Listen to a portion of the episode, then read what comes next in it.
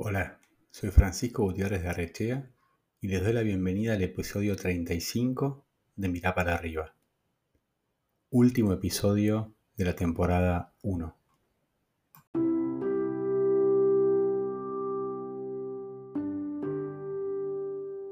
Nos encontramos hoy en el episodio 35 de esta primera temporada de Mirá para arriba.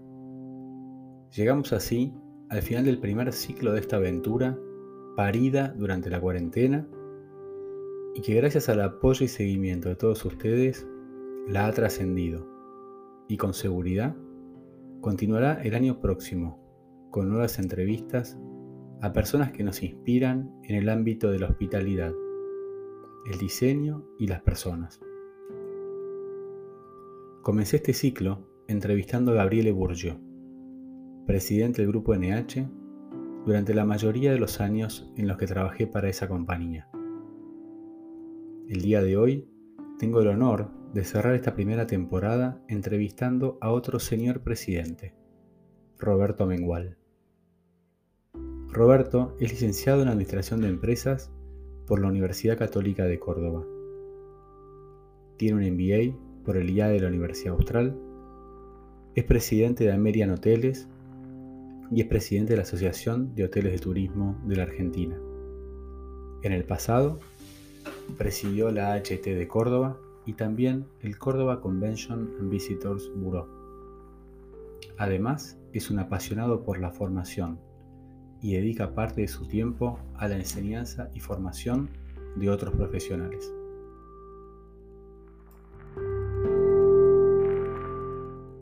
Bienvenido a Mirar para arriba, Roberto.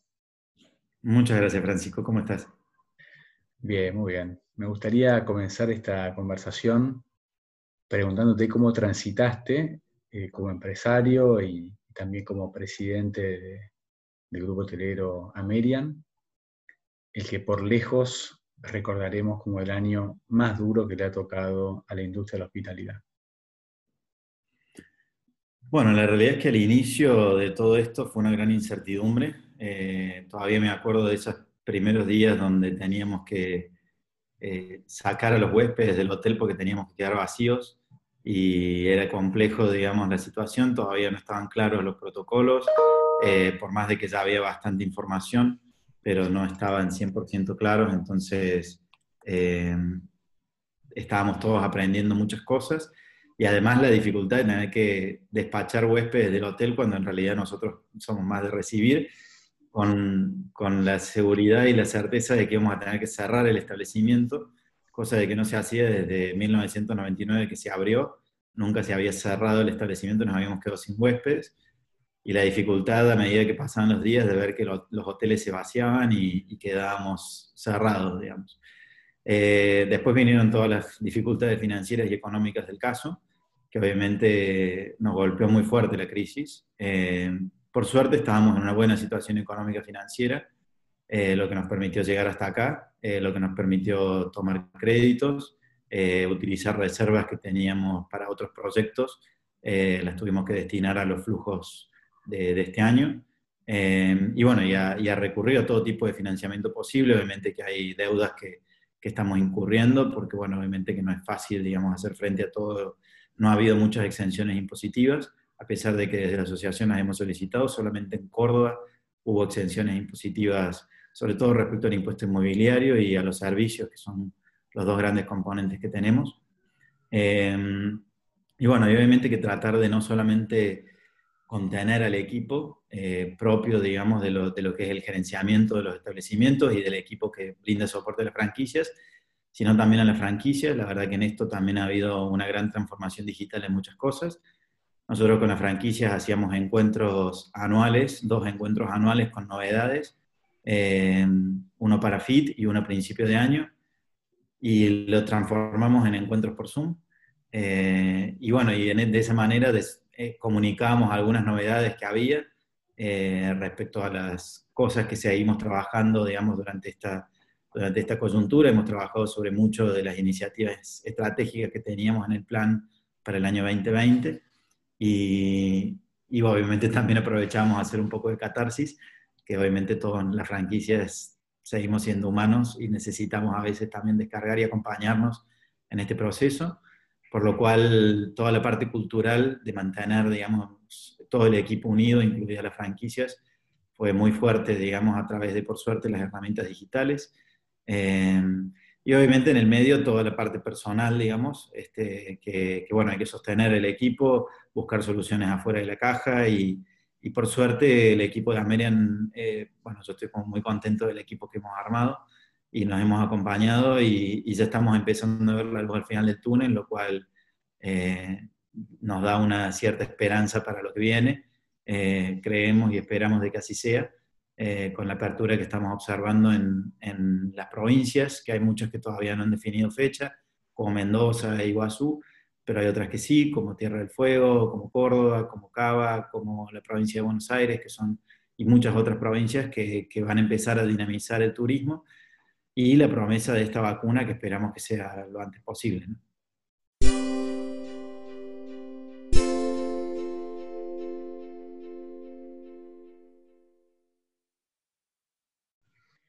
Sí, tal cual. Estamos todos esperando empezar a, salir de esta, situación tan, dramática. Eh, y además a vos eh, se te multiplica la responsabilidad, ¿no? Porque tenés por un lado una parte tuya dedicada a la presidencia del Grupo Amerian y por el otro tenés este rol institucional y de representación de, tus colegas, incluso algunos competidores, y me imagino que te levantarás todos los días eh, con este doble desafío, ¿no? Que tenés que pensar cómo resolver la caja de tu empresa del día siguiente. Eh, y por otro lado, contener a muchísimos colegas que también la están pasando muy mal y que, más allá de haberse encontrado en el territorio de la competencia en el mercado durante muchísimos años, te ven a vos también como el portavoz o su representante eh, ante el gobierno o ante otras instituciones para intentar paliar este, esta situación tan difícil. Así que bueno, contanos un poco cómo te, cómo te las arreglaste para, para hacer convivir a estas dos enormes responsabilidades en un día que sigue teniendo 24 horas y que al final de cuentas los recursos, eh, en especial este año, han sido muy, muy escasos. Sí, en ese sentido, desde la asociación, yo por, por, un lado, obviamente también, bueno, por suerte ya teníamos un nuevo director ejecutivo de la asociación, Mario Barbeito, que obviamente fue un gran pilar para,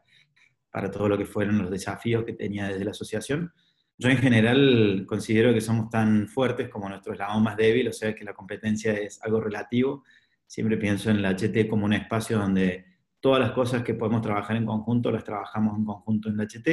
y después están algunos temas que no lo podemos trabajar en conjunto, que ahí sí nos encontramos en el mercado de oferta y demanda. Em, pero bueno, obviamente que, que, en eso hay que organizar el día, digamos, en general yo trato de estructurar día HT, día media en medio intenso, como para, para focalizar la cabeza, porque si no por ahí, salvo que obviamente hay veces que llaman por alguna cosa o algún otro tema, pero si no en general me los trato de estructurar de esa manera. Y en la HT también hemos atravesado una gran transformación digital desde el programa de Hoteles Más Verdes, que, que, lo hemos logrado digitalizar en muchos, muchos aspectos de lo que fue la auditoría y los procesos de, de revisión de documentación y demás, que la verdad es que lo hemos podido seguir llevando adelante a través de esta coyuntura, que para nosotros es un pilar muy fuerte de la asociación. Eh, obviamente que después todo lo que tiene que ver con capacitación, eh, también pudimos, justo habíamos implementado o veníamos trabajando ya desde el año pasado en, una plataforma de, capacitación muy fuerte, digital, que la pudimos lanzar justo, parece que fue eh, como anillo el dedo, y que ha tenido... Sí, sí, sí. Eh, ha tenido mucho éxito en los meses de, cuarentena,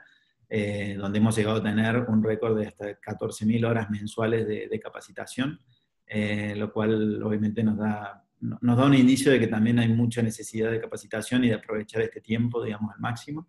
Eh, bueno, también han certificado más de 20 hoteles en hoteles más verdes, lo cual también indica de que hay gente que quiere seguir avanzando en procesos estratégicos en esta coyuntura tan difícil. Eh, por lo cual, eh, bueno, más allá de que también todo lo que es servicios al asociado, lo hemos venido acompañando desde el área legales, desde el área laboral, Em, y desde el área de impositiva, desde el área, bueno, todo lo que tiene que ver, nosotros nos acompaña el IERAL también, que es el instituto que acompaña a la Fundación Mediterránea, el Instituto Económico que acompaña a la Fundación Mediterránea, nos acompaña a nosotros también.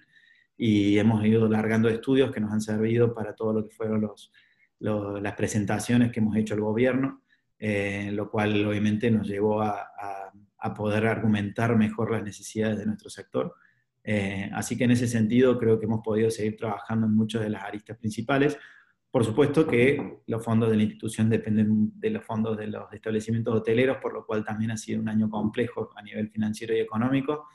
pero también nos ha agarrado en una buena situación inicial económica, lo cual nos ha permitido subsistir hasta este instante con muy pocas tomas de decisiones, que bueno, obviamente a medida de que se complejiza un poco más la situación, este, también se complejiza un poco la situación para el HT, pero bueno, estamos por suerte trabajando con un buen equipo que creo que vamos a poder salir adelante sin problemas. Sin duda, conozco a varios de tus laderos y, me consta que están haciendo un trabajo extraordinario. Eh, este año también fue muy paradójico y muy reconfortante para los que estamos en, la industria de la hospitalidad, que, bueno, claramente fue una de las industrias más golpeadas por, la pandemia, pero también fue una de las que primero reaccionó en términos solidarios, ¿no? con, esta conversión de camas hoteleras a camas eh, disponibles para el sistema de salud, evidentemente para internación o para este, aislamiento de pacientes sin necesidad de, tratamientos eh, intensivos ni, muy sofisticados. Este, y en paralelo a todo esto, la HT han ido agotando y siguen atando caminos y recursos para que la industria se mantenga viva, algo contaste recién con las capacitaciones, etc. Eh, y sobre todo prepararla para el día después. ¿no? Entonces, bueno, quería un poco preguntarte cómo evalúas eh, este camino recorrido en este año que, que, hemos definido como casi único en todo lo malo concentrado en muy pocos meses. Esperemos que sea único, realmente. Eh, ha habido mucho aprendizaje este año, pero esperemos que sea el único de tanto aprendizaje. Eh, ha sido lleno de altibajos, la verdad. Nosotros, con respecto a lo que fueron los hoteles denominados salud en general, eh, al principio de la, de la, cuarentena empezamos a trabajar con Swiss Medical, que acompañaba a varios, que había agarrado algunos hoteles nuestros para, para convertirlos en hotel salud y empezamos a trabajar con ellos en protocolos para, para el COVID, digamos, para las buenas prácticas de, del manejo de la situación hospitalaria en los hoteles, em, lo cual sirvió de un documento base para luego trabajar los protocolos con el Ministerio de Turismo y Deportes de la Nación y el Ministerio de Salud, lo cual fue fundamental para, para luego bajar ese documento a todos los establecimientos hoteleros y a todas las provincias, el, ministerio, el protocolo que finalmente terminó siendo el, el protocolo nacional, bajarlo a las distintas provincias y jurisdicciones. Eh, aprovechamos también la plataforma digital que habíamos implementado a principio de año para capacitar a nuestros colaboradores en este protocolo. Y la realidad es que en ese sentido, bueno, ha sido una salida para muchos establecimientos económico-financieros, digamos, transformarse en hotel salud eh,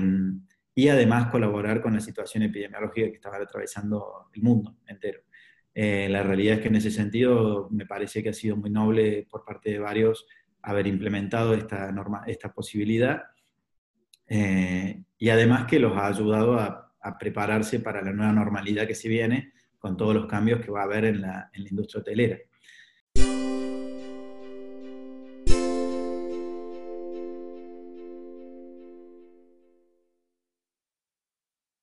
A su vez, en cuanto al camino recorrido, bueno, ha habido como muchas cosas, más allá de las que ya hemos hablado. También tuvimos la oportunidad de, de encontrarnos con el presidente de la Nación al inicio del año, eh, donde pudimos expresar, digamos, toda nuestra preocupación de, las soluciones que se habían brindado hasta el momento. Y ahí surgió el programa de ATP, eh, lo cual para nosotros ha sido clave en la subsistencia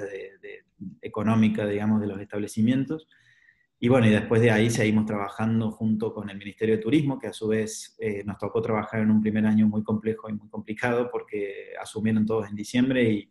y bueno, y, las primeros, normalmente el turismo está lleno de buenas noticias o venía estando lleno de buenas noticias y, ha sido el, sector más golpeado y, por lejos el más difícil, digamos, de sobrellevar.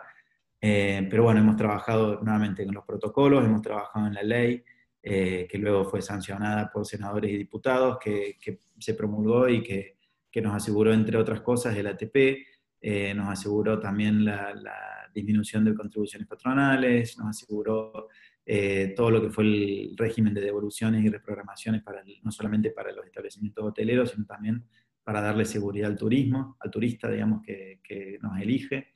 Entonces, en ese sentido, la verdad es que hemos trabajado eh, codo a codo con el sector a pesar de esta difícil coyuntura, el sector público, digamos. también hemos trabajado con el Ministerio de Trabajo en lo que fue la postergación de los 223 bis, porque obviamente que ha sido muy necesario, digamos, por extenderlo por más allá de lo que está permitido por ley. Eh, entonces, la verdad que en ese sentido ha sido un camino intenso, eh, lleno de altibajos, porque cada vez que teníamos alguna nueva coyuntura era ver de dónde encontramos la solución, a qué ministerio teníamos que recurrir, pero la verdad es que hemos encontrado muy buena predisposición por parte de ellos para poder ir avanzando hasta ahora, y obviamente con los desafíos que se nos plantean a, a futuro, eh, entre los principales es la continuidad del ATP más allá de diciembre, que lo venimos trabajando ya. ¿eh? ¿Perdón? Sí, sí, que, es fundamental para, para, transitar todavía estos meses de, de transición hacia la nueva normalidad, ¿no? Sí, porque además la realidad es que aunque abramos, aunque la apertura es inminente, eh, no es una fábrica, un establecimiento hotelero, entonces no llegamos a, a, producir camas que las vendemos, sino que necesitamos que exista un movimiento de personas eh, lo cual es más complejo en esta situación. Y, nuevamente, si nosotros no llegamos al 45% de ocupación promedio mensual, no cubrimos los costos y no es tan fácil llegar a esos porcentajes de ocupación en este contexto, entonces el ATP va a seguir siendo necesario y es lo que estamos pregonando y trabajando para que se pueda extender más allá del plazo establecido por la ley. Eh, pero la verdad es que, bueno, ha sido un, un camino recorrido intenso y por suerte con un, un, gran acompañamiento del sector público que espero que siga siendo así durante los meses que nos faltan para poder recuperar esta industria que tanto contribuye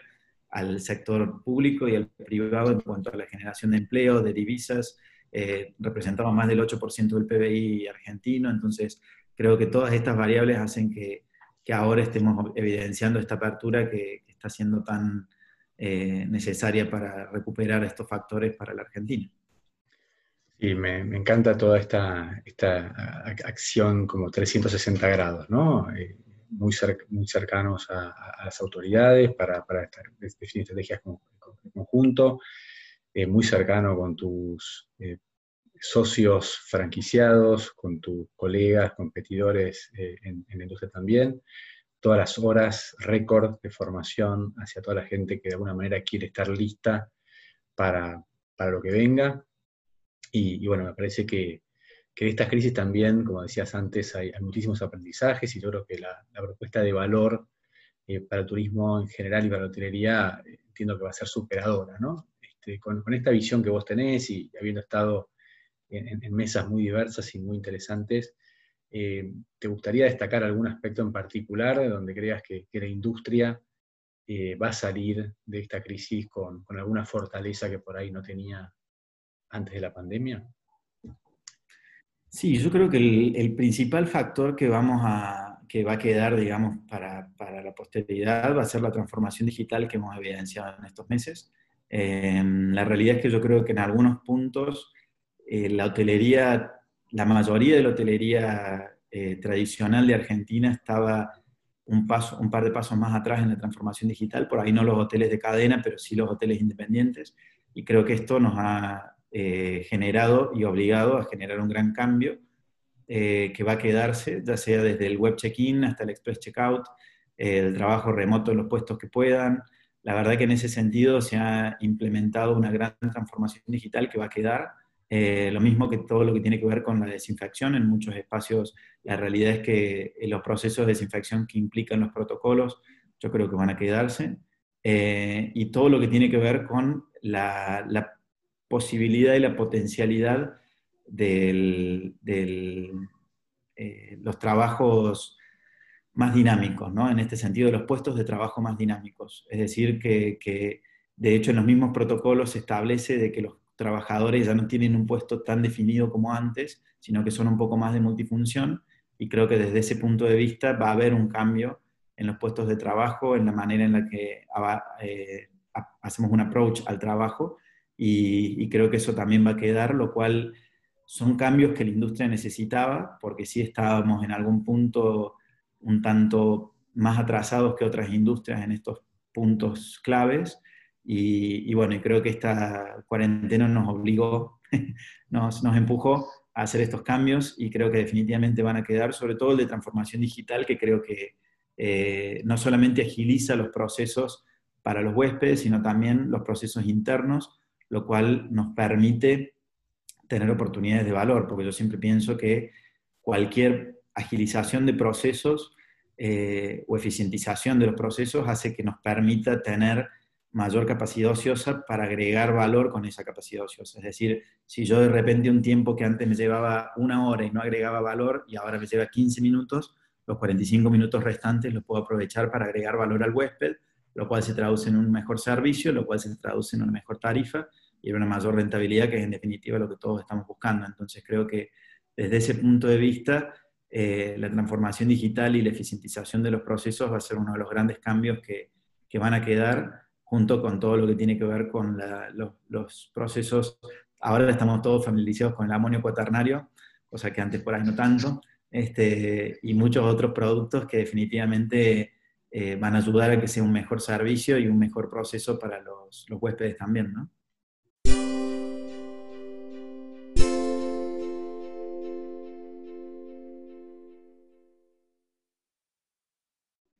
Bueno, vamos a anotar entonces la digitalización y la eficiencia de los procesos en la columna de las cosas buenas que nos deja este año 2020. Bueno, también me imagino que haber elegido ser empresario y ser dirigente en un mercado tan desafiante como, el nuestro eh, trae eh, una enorme cuota de optimismo en tu ADN, ¿no? Este, ¿qué, le dirías a alguien que, en este momento se acercara a vos y te dijera, bueno, ¿de dónde me agarro para, para ver un futuro promisorio en la industria de la hospitalidad con todo lo que hemos transitado? Sí, la realidad es que creo que, bueno, yo siempre me considero más realista que optimista. Eh, en ese sentido, creo que, más allá de que a ese falta una cuota de optimismo en todo esto, eh, soy bastante realista en muchos aspectos, eh, por lo cual desde el punto de vista real creo que lo peor ya pasó, es decir, la posibilidad de volver a estar tantos meses tan parados no creo que se pueda seguir sosteniendo, ya eso ya está evidenciado, porque el mismo gobierno se ha dado cuenta de que hay 1.300.000 puestos de trabajo que están en jaque, el 8% del PBI, eh, más de 5.200 millones de dólares en divisas, por lo cual eh, no existe posibilidad de que volvamos a estar en un parate y se ha demostrado ya con los estudios de la Asociación Médica de Texas de que el turismo no corre riesgos, digamos, no, no se corre un riesgo en sí inherente a la realización de la actividad turística, por lo cual yo creo que esa peor parte ya sucedió, eh, lo cual también afectó muchísimo a la parte cultural de haber estado frenado tanto tiempo, entonces creo que desde ese punto de vista creo que ya eso pasó. Y ahora estamos en lo que creo que puede llegar a ser la penúltima etapa de oscuridad. La primera va a ser, la, penúltima es la etapa de recupero, esta apertura que estamos vivenciando ahora, este vuelta al servicio que estamos por empezar a, a realizar ahora, eh, con todo lo que eso implica, volver a, adquirir cultura del trabajo después de tantos meses de freno, volver a, abrir los establecimientos hoteleros y ver con qué nos encontramos en muchos casos, porque muchos establecimientos tal vez no hicieron pruebas eh, durante estos meses para ver cómo funcionaban los equipos, para asegurarse de que todo se mantenga y sabemos que un establecimiento hotelero, todos sus equipos son bastante fuertes mientras mantengan su operación, pero cuando uno les pone un freno, después les cuesta volver a arrancar, es volver a arrancar un gigante. Este, entonces, desde ese punto de vista, eh, creo que va a ser una etapa compleja, pero que ya empieza a ver una luz al final del túnel. Y la última etapa que va a ser ya con una vacuna, que, bueno, que obviamente nos va a ayudar a volver a la normalidad.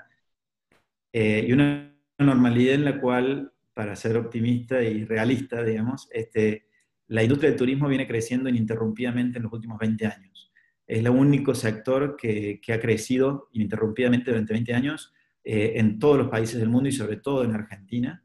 Eh, veníamos evidenciando un crecimiento del turismo internacional que llegó a tener casi 9 millones, un poco más de 9 millones de turistas internacionales en un año, lo cual fue récord para, no solamente para Argentina, sino para Latinoamérica, eh, no solamente para el turismo recreacional, sino el turismo de reuniones, donde Buenos Aires y muchos destinos de Argentina se habían posicionado como un lugar para el turismo de reuniones que generó un vuelco económico muy importante.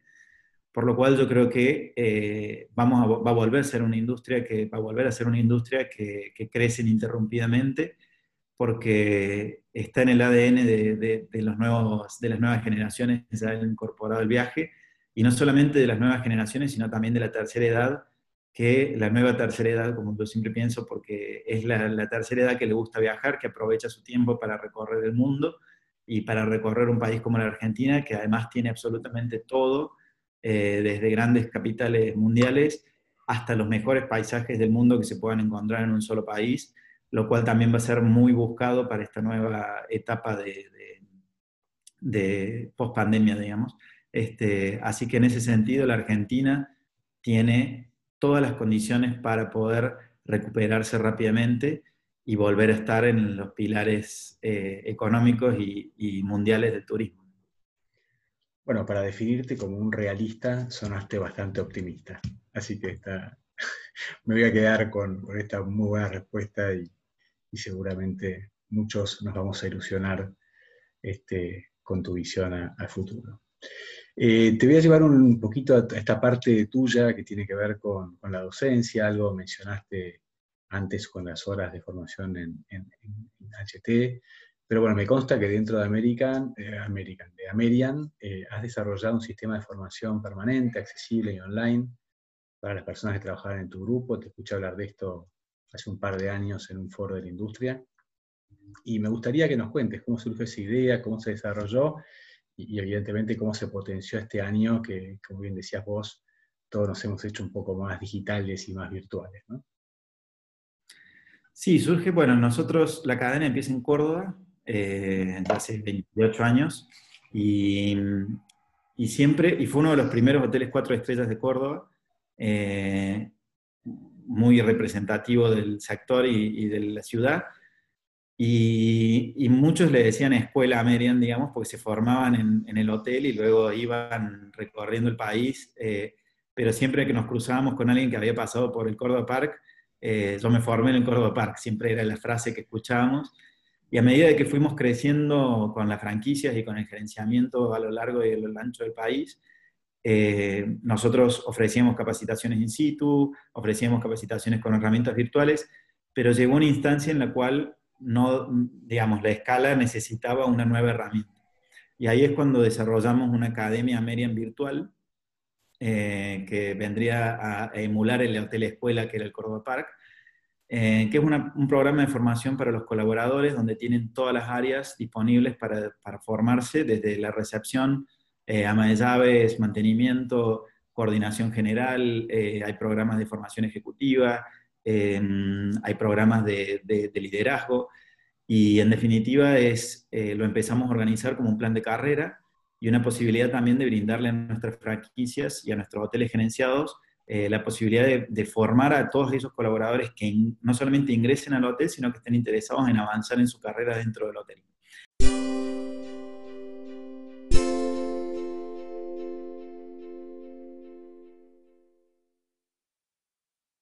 Eh, de esa forma ellos pueden, todo el mundo puede acceder a todos los cursos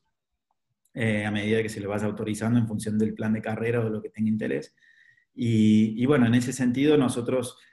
eh, tratamos de hacer seguir creciendo esta, esta, este espíritu de me formé en, en, el Córdoba Park, bueno, ahora me formé en Amerian, la verdad es que creo que es un placer ver gente que cruzarse con gente que se ha formado en, en, con nosotros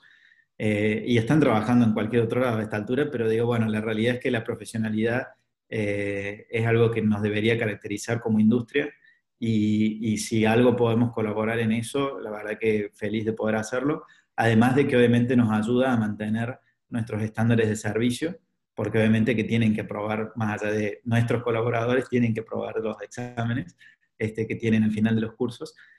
para primero para un proceso de inducción y luego para un programa de formación permanente. Eh, así que bueno, en ese sentido, la verdad es que, la academia viene funcionando muy bien. Lo trabajamos con la Blas Pascal, que es una universidad de Córdoba también, que es líder en educación virtual,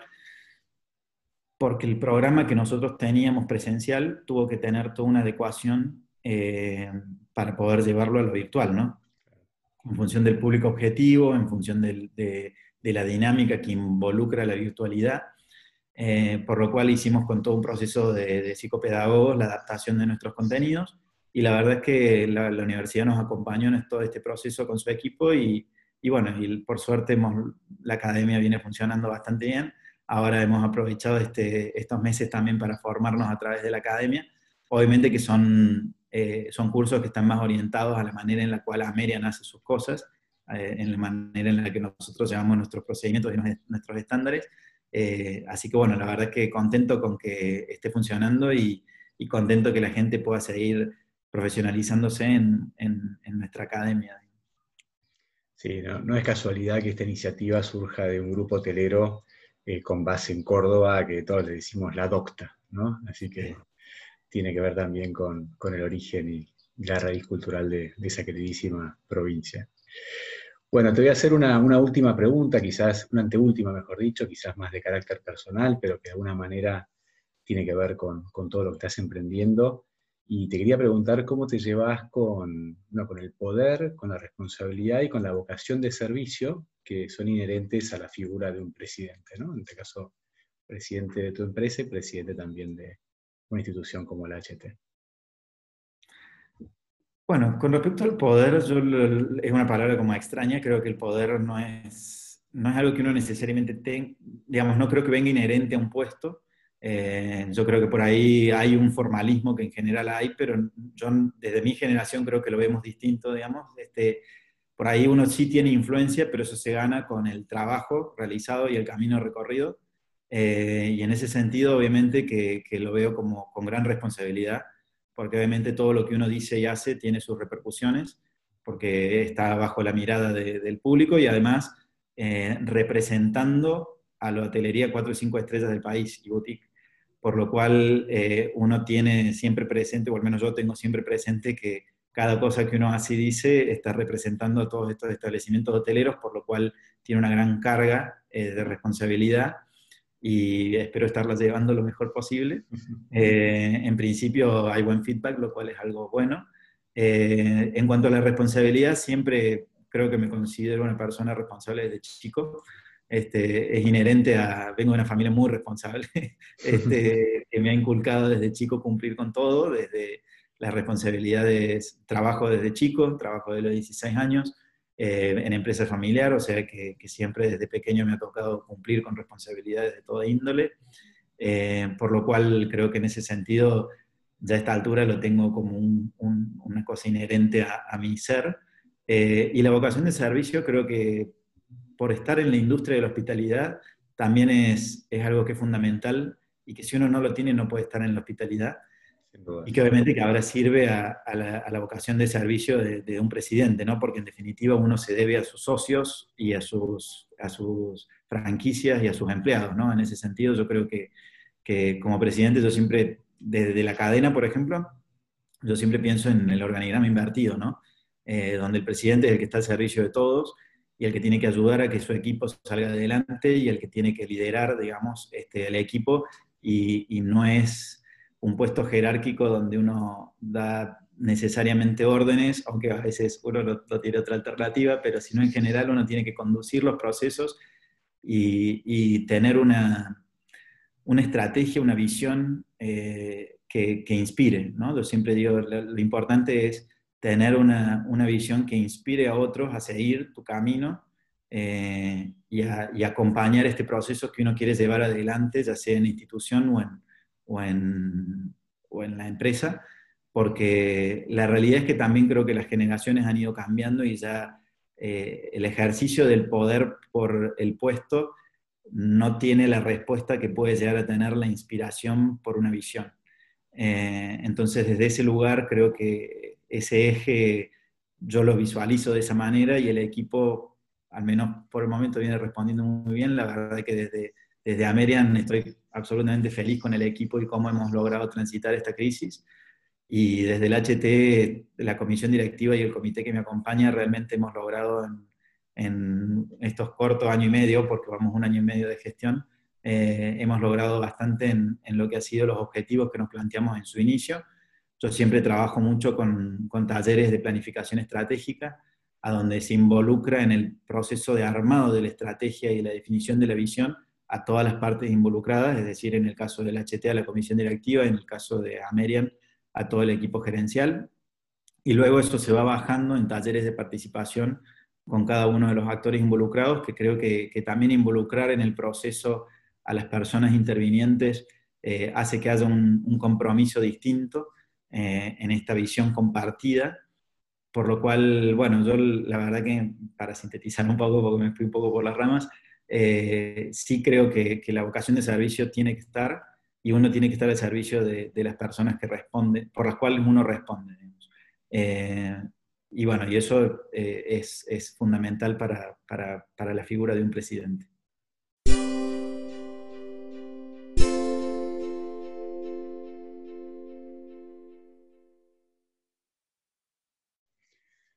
te, felicito, me, pareció muy rica y muy profunda tu respuesta. Eh, casi que podríamos desmembrarla y armar nuestra entrevista nueva con cada una de las líneas que comentaste, así que seguramente volveremos al tema en algún futuro próximo.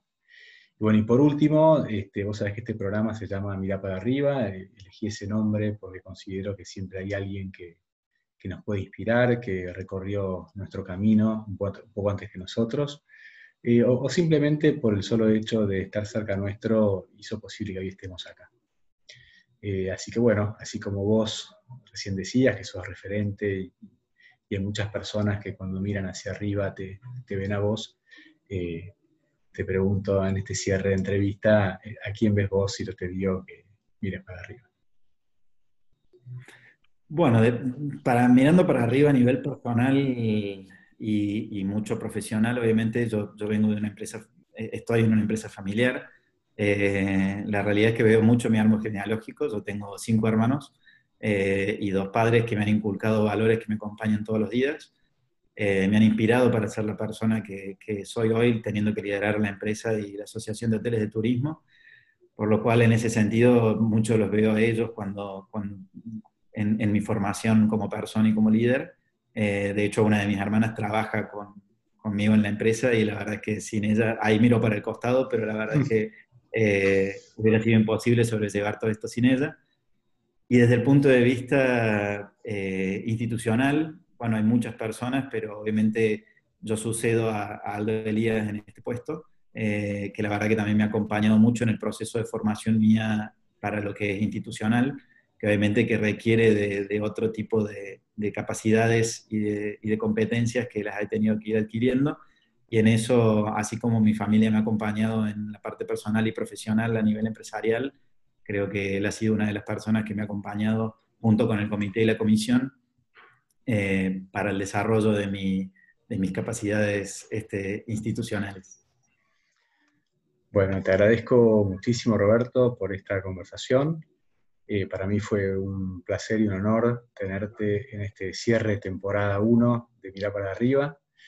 Así que no tengo nada más que, palabras de agradecimiento, desearte un muy feliz año este, tan, intenso y bueno, me sumo a tu visión realista, tenida de optimismo para los años que vendrán para la industria, para el país y para las empresas. Muchísimas gracias, Francisco, y felicitaciones por, por, el cierre de la primera temporada, primera de muchas seguramente, y muy feliz año para vos también. Muchísimas gracias.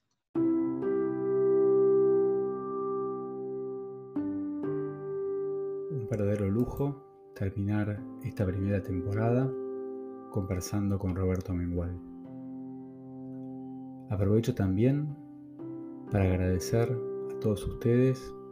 y a todos aquellos que de alguna manera u otra contribuyeron a la creación de este espacio llamado Mira para arriba. Le doy gracias a Lourdes por decirme un día al pasar, deberías armar algo con Mira para arriba. O a Fede Gallardo por alentarme a explorar este formato de comunicación. Un gracias muy especial a cada uno de los entrevistados,